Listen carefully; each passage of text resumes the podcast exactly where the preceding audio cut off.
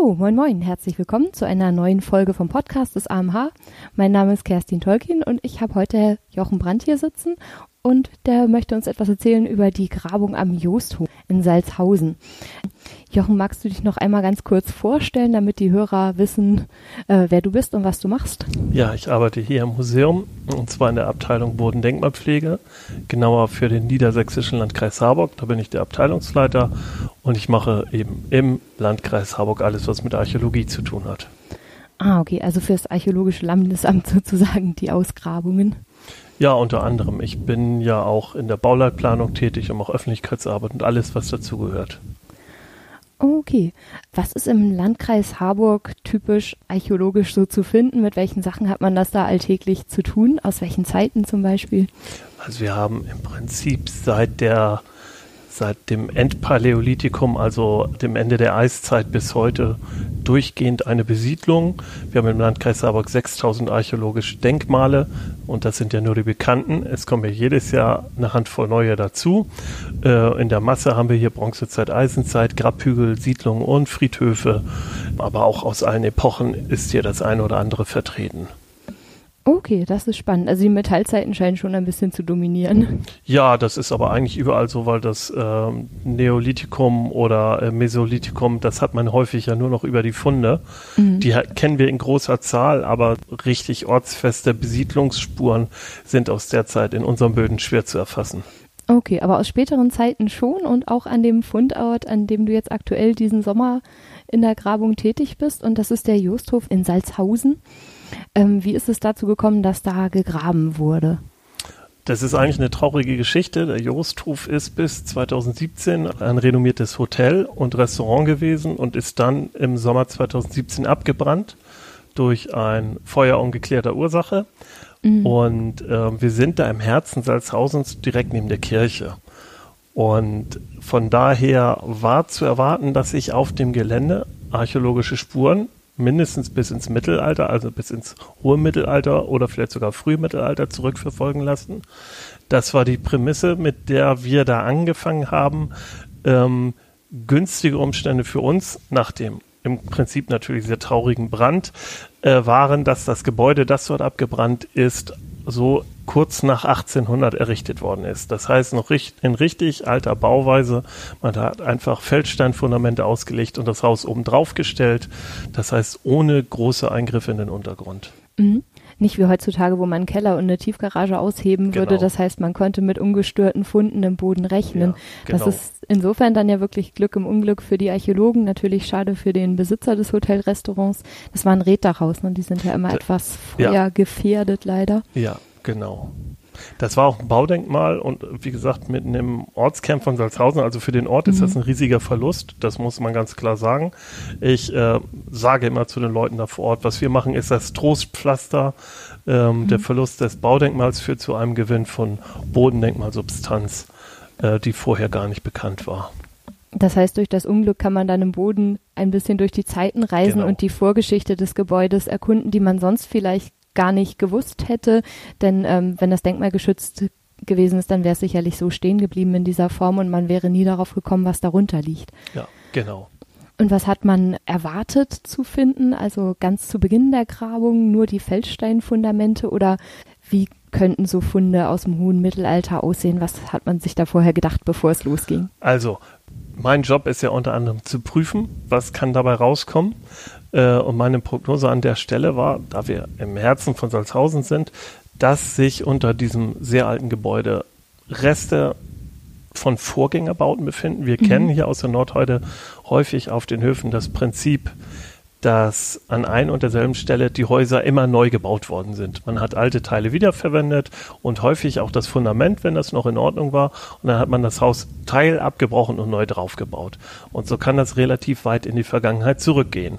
Beim Josthof wissen wir aus Schriftquellen, dass der bis ins späte 16. Jahrhundert zurückzuverfolgen ist. Also das Gebäude, das dort zuletzt stand und um 1800 gebaut worden war, war nicht der erste Josthof, sondern schon eine spätere Bauphase.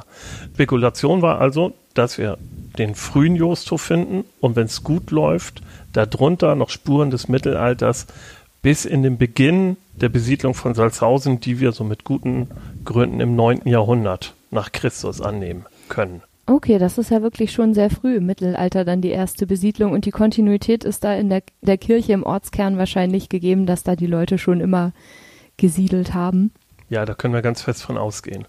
Salzhausen ist ja ein Samtgemeindesitz heutzutage, ist im Mittelalter schon ein Hauptort gewesen. Das lässt sich aus verschiedenen schriftlichen Dingen ableiten. Wir hatten dort zum Beispiel ein Archidiakonat, das heißt innerhalb des Bistums Pferden eine Verwaltungsstelle, die einen sehr großen Radius hatte, einen ungewöhnlich großen Radius. Das spricht für ein sehr hohes Alter der Kirche. Und mhm. außerdem gab es in Salzhausen ein sogenanntes Go-Gericht. Das war so eine Art bäuerliche Selbstverwaltung mit einer eigenen Richtstätte. Wo die gelegen hat, wissen wir, weil das Museum dort mal äh, Bestattung ausgegraben hat. Und beides spricht eben dafür, dass Salzhausen seit seiner Gründung die wahrscheinlich im 9. Jahrhundert gelegen hat, ein bedeutender Ort war innerhalb der Region dort. Okay, ja, das, das ist ja für die Regionalgeschichte dann durchaus bedeutsam, gerade an so einem Ort sich das nochmal anzuschauen. Und die Schriftquellen, die sind dann von Seiten des, des Bistums Verden erstellt worden über seine Außenstelle sozusagen an Salzhausen. Ja, nicht nur. Es gibt kirchliche Hinterlassenschaften halt, also Schriftquellen, aber es gibt natürlich auch die herzöglich lüneburgischen, denn wir haben ja zwar kirchlichen Besitz hier über das Bistum Pferden und da war die Kirchenzugehörigkeit, aber der Landesherr war eben der Herzog von, von Lüneburg. Und da gibt es mhm. dann entsprechend auch Schriftquellen zu. Und wann taucht der Name Justhof da auf? Also schon im 17. Jahrhundert mit dem Gebäude, was äh, für die Zeit erwähnt wird? Genau. Ähm, die Hofstelle ist in den 1560er Jahren erstmals eindeutig zuzuordnen. Den Namen Josthof, äh, den gibt es seit 1627. Das ist ja hier in der Nordheide häufig so gewesen, dass man die Höfe nach einem der frühen Besitzer benannt hat. Und in diesem Fall ist es ein Jost Helmecke und das war eben im Jahr 1627. Und der Name hat sich dann im Grunde bis heute gehalten. Durch die Hofbezeichnung, mhm. genau. Also das heißt, die schriftliche Überlieferung ist da und ja, jetzt geht es um die archäologische Überlieferung. Was kam denn da bei den Grabungen, die ja ab 2018 im Sommer gestartet sind, was kam denn da an ersten Befunden überhaupt raus aus dem Boden? Also das Erste, was wir gemacht haben, ist, dass wir den äh, da lag so ein Terrazzo-Fliesenboden, der war noch von dem abgebrannten Gebäude natürlich übrig. Mhm. Das hatten wir mit dem Eigentümer so vereinbart, dass der liegen bleibt, wenn der Brandschutz abgefahren wird. Den haben wir hochgebaggert mit dem Bagger, richtig rustikal. Ich habe daneben gestanden und den auf die richtige Höhe gebracht und im Prinzip keine zehn Zentimeter unter diesem Fliesenfußboden, der auf einem Beton äh, saß, kamen dann die ersten Befunde, Baubefunde, die, wie wir jetzt mittlerweile wissen, tatsächlich dem Haus aus dem 17. Jahrhundert zuzuordnen sind, lagen dann da drunter. Und dann haben wir angefangen, das abzuarbeiten, Stück für Stück. Mhm. Also Schicht für Schicht wird dann runtergegraben. Wer war da alles beteiligt? Das Ganze läuft als äh, Plangrabung unseres Museums. Mhm. Und dementsprechend ist unsere ganze Abteilung dort vor Ort. Das sind also neben meiner Person unser Grabungstechniker Willi Müller, wir haben einen Studenten in unserer Abteilung und einen FJDler, also ein Teilnehmer eines freiwilligen Jahres in der Denkmalpflege. Die mhm. sind immer für ein Jahr bei uns. Die gehören fest zu unserer Abteilung, sind damit vor Ort. Und außerdem hat der Landkreis Harburg uns Personalmittel zur Verfügung gestellt, mit denen wir ein paar Studenten der Hamburger Universität dort mit eingesetzt haben. Ah, okay. Sozusagen als, als Lehrausgrabung oder ähm, mehr? Nee, als, die, sind als die sind richtig angestellt. Also wir sind dort nicht mit dem Ansatz angetreten, Studenten das Ausgraben beizubringen. Mhm. Ähm, das habe ich auch schon gemacht, aber das mache ich an anderen Stellen, wo besser plan und absehbar ist, was da kommt. Hier beim Josthof haben wir zwar eine Vorstellung gehabt, was auf uns zukommt, aber in welchem Umfang das war nicht planbar. Und ich bin, muss ich sagen, wir sind ja jetzt fast ein Jahr später, überrascht, wie viel da gekommen ist. Klasse. Ja, das am Anfang der Ausgrabung weiß man noch nicht, was alles an Überraschungen auf, auf einen wartet. Und das ist dann ganz gut, ein bisschen erfahrener Studenten wahrscheinlich schon dabei zu haben, ja. die das schon ein paar Mal gemacht haben. Und für die war das sicherlich auch interessant, da so viele verschiedene Zeiten im Boden dann ähm, zu finden? Ja, wir vermitteln unseren Studenten natürlich trotzdem das ganze Handwerk dort vor Ort, mhm. äh, inklusive der modernen digitalen Vermessung, Fotografie, den ganzen Pipapo. Ähm, also die nehmen da, hoffe ich doch, alle für sich auch was mit. Und was wir da machen in Salzhausen ist ja im Prinzip Dorfkernarchäologie. Das ist etwas, womit sich nicht allzu viele Leute beschäftigen. In der Vergangenheit mhm. hat man das gar nicht gemacht. Das sieht man für uninteressant. Mittelalter und Stadtkernarchäologie, das gibt es ja nun seit 30, 40 Jahren, wird das mhm. intensiv gemacht. Aber das so runterzubrechen auf historische Dorfsituationen, das passiert eigentlich relativ selten. Und da betreten wir auch so ein Stück weit, sage ich mal, Neuland. Okay, dass man auch mal eine Dorfentwicklung nachzeichnet ja. und nicht die Entwicklung der großen Städte, die ja wahrscheinlich ja, auch insgesamt genau. besser dokumentiert ist, wenn das heute Großstädte sind und da schon länger gegraben wird.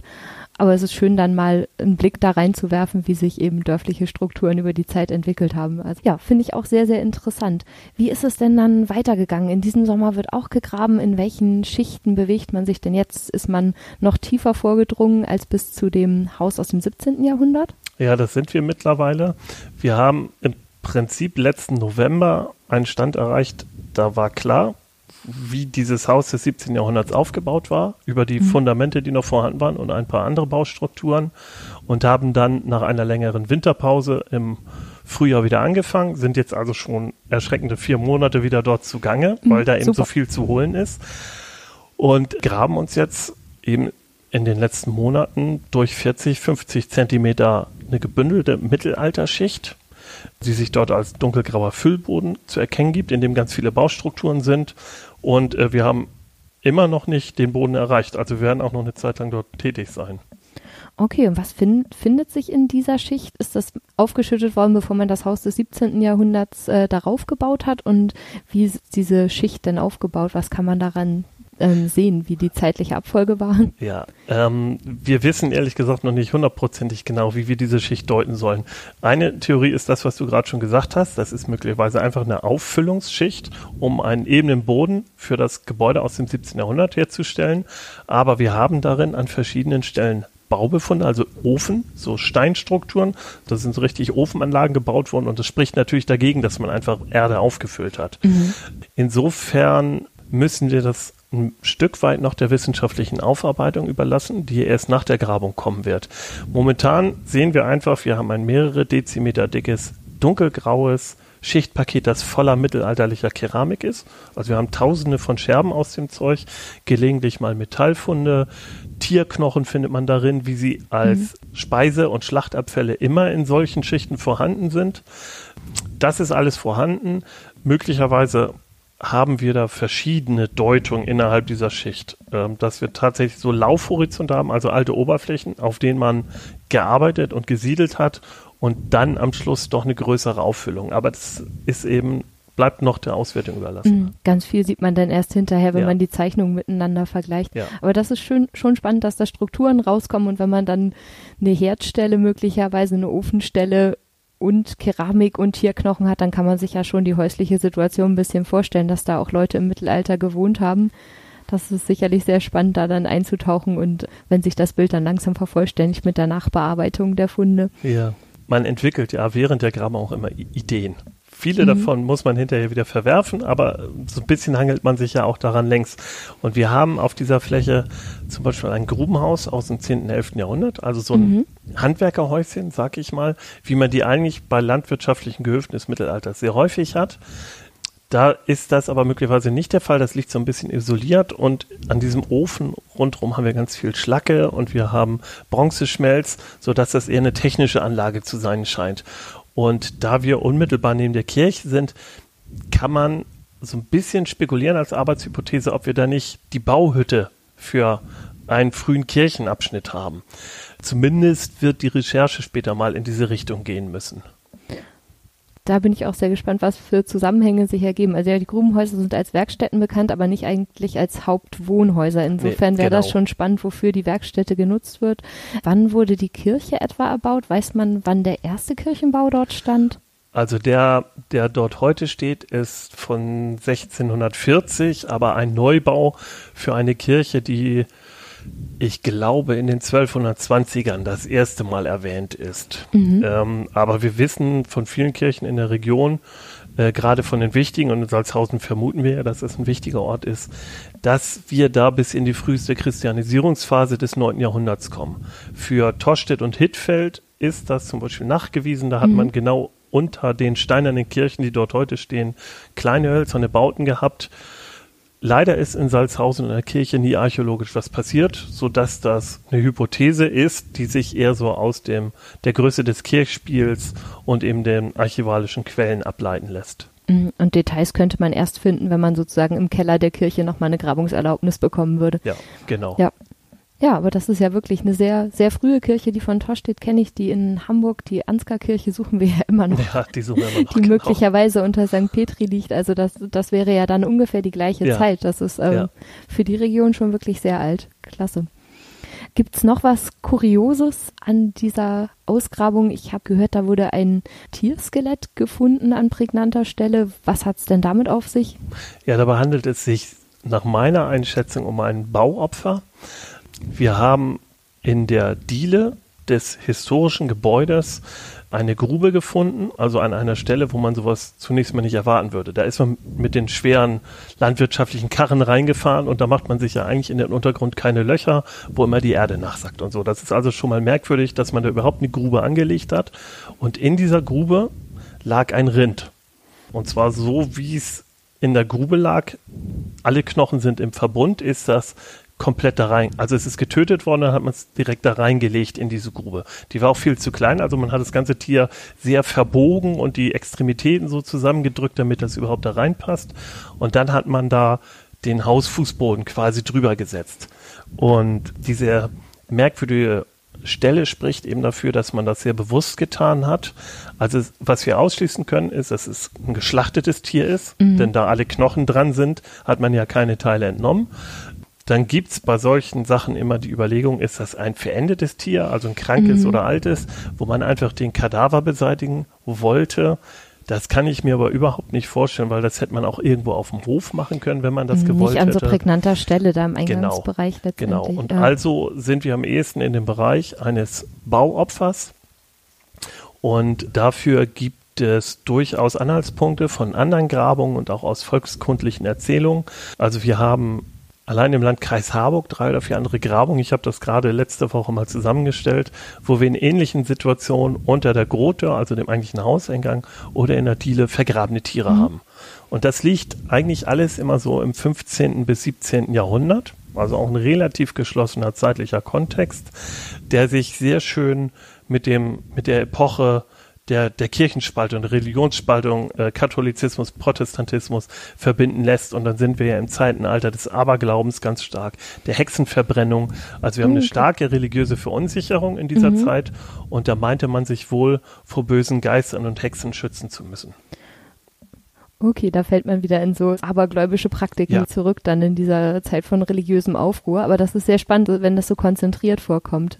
Spannend. Es gibt ja, also ich verendete Tiere, die vergraben wurden. Ich meine, hier in Harburg an der Schlossstraße war was, da haben sie auch jemand irgendwie eine Kuh im Hinterhof im Ferch vergraben. Aber ja. das war nicht so eine prägnante Stelle. Da nee, denke ich echt, genau, dass das eher verklappt wurde. Da, da, ist eben die Situation so, das kenne ich auch, das Ding, da ist das wirklich im Hinterhof verbuddelt worden. Und da muss man eher an was ganz Pragmatisches denken, nämlich mhm. dass da der Eigentümer die Kosten für den Abdecker sparen wollte. Aber mitten im Haus, das kann ich mir nicht vorstellen, dass man einfach die veränderten Tiere verbuddelt mhm. hat. Ja, das, das, ist eine echt prägnante Stelle. Ja. Wir kennen ja auch andere Situationen oder äh, andere Arten von Bauopfern, was wir auch aus der Harburger Schlossstraße haben, das kenne ich auch aus Winsen, da haben wir so einen archäologischen Befund auch mal gehabt, ist, dass man unter der Herdstelle Gefäße eingegraben hat. Mhm. Da war dann mit Sicherheit irgendeine Flüssigkeit oder ein Gemisch, irgendwas zusammengepanschtes drin. Das hat man aber in einer kleinen Grube direkt unter der Herd, also dem zentralen äh, häuslichen Element eingegraben. Und da ist mhm. auch ganz klar, dass das hat man ja mit Absicht getan und da muss irgendwas Rituelles drinstecken. Ob das so eine Art Lebensmittelopferung ist, dass immer genügend Essen auf dem Herd steht, in so eine Richtung könnte das vielleicht gehen. Ja, das mhm. mag, das mag schon sein. So im Einzelnen wissen wir es halt nicht, weil äh, sowas taucht auch in den Schriftquellen immer mal wieder auf und es gibt aus den Hexenprozessen gibt's ganz interessante Gerichtsakten, wie die vermeintlichen Hexen und Zauberer äh, erzählt haben, was für Zaubertränke sie gebraut haben, wie man das gemacht hat. Da taucht dann unter anderem auch auf, dass man eben sowas in einem Gefäß sammelt und unter der Hauswand vergräbt, bei dem man schaden will. Das Problem ist natürlich dabei, das ist alles unter Folter erpresst worden und da mhm. weiß man gar nicht, was die sich ausgedacht haben und was wirklich gemacht worden ist. Da gibt es einfach zu wenig verlässliche Aufzeichnungen, ja. wie der Volksglauben damals ausgesehen hat. Aber ja. wenn sich sowas häuft, dann legt das ja nahe, also gerade mit den Bauopfern, dass das in der Zeit und der Region so geglaubt wurde, dass, ja. dass das eine Schutzwirkung hat. Ja, sehr spannend. Gibt es sonst noch irgendwas Ausgefallenes von der Grabung zu berichten? Irgendwelche Ereignisse? Nö, das würde ich jetzt nicht so sagen. Also es ist äh, archäologisch ist das schon sehr umfangreich, was wir da machen und äh, auch spannend, aber ich würde jetzt sagen, das ist vom Grabungstechnischen, was wir da tun, ist das trotzdem Alltagsgeschäft für uns. Mhm. Wir, wir sind ja für Ausgrabung da. Genau. Ähm, und man hat sowas nicht jeden Tag, weil wir eben diese sehr starke Schichtung haben da im Gelände. Also da muss man ein bisschen anders arbeiten als auf dem platten Land.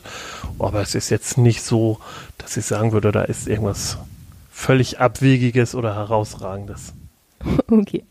Aber es ist ein sehr, sehr schönes Beispiel, also wo man diese Dorfentwicklung nachvollziehen kann, architektonisch die Entwicklung des Bauplatzes vom kleinen Grubenhaus ja. über ähm, den größeren Hof im 17. Jahrhundert und dann aus dem 19. Jahrhundert das schöne Fachwerkgebäude, was leider vernichtet wurde vom Feuer. Was ist denn noch zu erwarten und wie lange geht es noch weiter mit der Grabung? Also wir sind in zwei Dritteln unserer Grabungsfläche durch die beschränkt sich ja tatsächlich auf den Grundriss des alten Hauses. In einem Drittel sind aber diverse mittelalterliche Baubefunde noch vorhanden, die wir noch bis zur Sohle durcharbeiten müssen. Das älteste, was wir bisher an Baustrukturen haben, geht nach meiner jetzigen Einschätzung ins 10., 11. Jahrhundert. Das ist schon mal ziemlich toll, weil mhm. wir in Salzhausen damit immerhin 1000 Jahre zurückkommen. Wir haben aber auch Fundmaterial, das ist noch älter, das geht tatsächlich so ins 9., vielleicht 8. Jahrhundert. Und es wäre natürlich schön, wenn man ganz unten auch noch Baubefunde aus dieser Zeit finden würde. Das müssen wir noch abwarten. Wie lange das noch dauert, kann ich nicht einschätzen. Ein paar Wochen wird das sicherlich noch sein. Okay. Wir sind ja nicht jeden Tag vor Ort da. Wir sind immer mhm. nur drei Tage die Woche vor Ort. Wir müssen ja auch andere Sachen machen.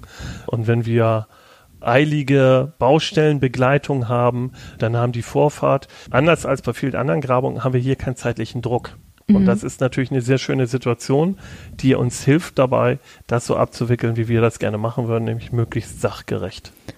Das ist schön, dass man sich die Zeit wirklich ja. nehmen kann, dass da ähm, nicht die Bulldozer schon warten, den neuen ja. Keller auszuheben. Gibt es denn schon Pläne, wie das danach bebaut werden soll? Ist ein Wiederaufbau geplant oder irgendetwas in die Richtung? Nee, da gibt es noch gar nichts. Weder von der Gemeinde, die das mhm vielleicht ja über einen Bebauungsplan steuern möchte, äh, noch von dem Eigentümer gibt es momentan konkrete Pläne.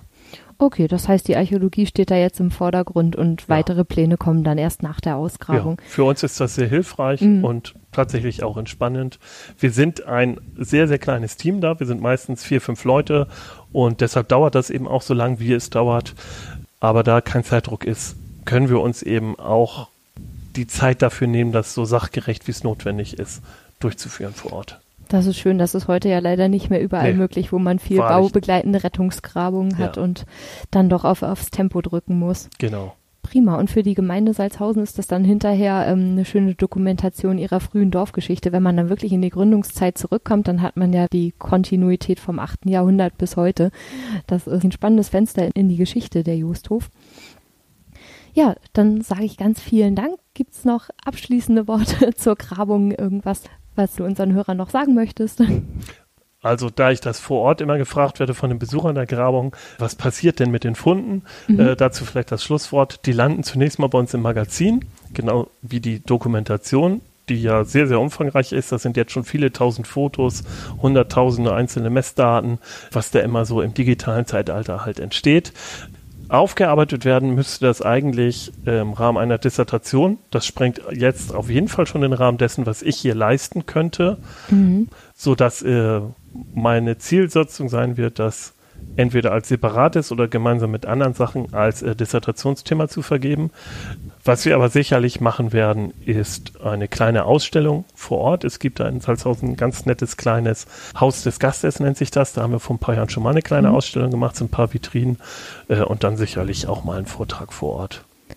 Klasse. um ein bisschen die Forschung dann in den Ort zurückzuspiegeln, wo sie stattgefunden hat. Dass die Leute vor Ort sich ein Bild machen können, ja. was, was da eigentlich genau. genau. passiert ist und was dabei rausgekommen ist. Und es ist auch immer schön, das Material dann vor Ort nochmal anschauen zu können. Ja, genau. Damit es nicht nur direkt im Magazin verschwindet. Es sind schon einige sehr nette Sachen dazwischen, die man auch mal gut präsentieren kann. Mhm. Und dann freut sich irgendwann ein Doktorand darüber, dass er ein sehr umfangreiches und sehr spannendes Thema mit vielen Zeitstufen da dann auswerten darf. Ich hoffe das. Ja, ich auch.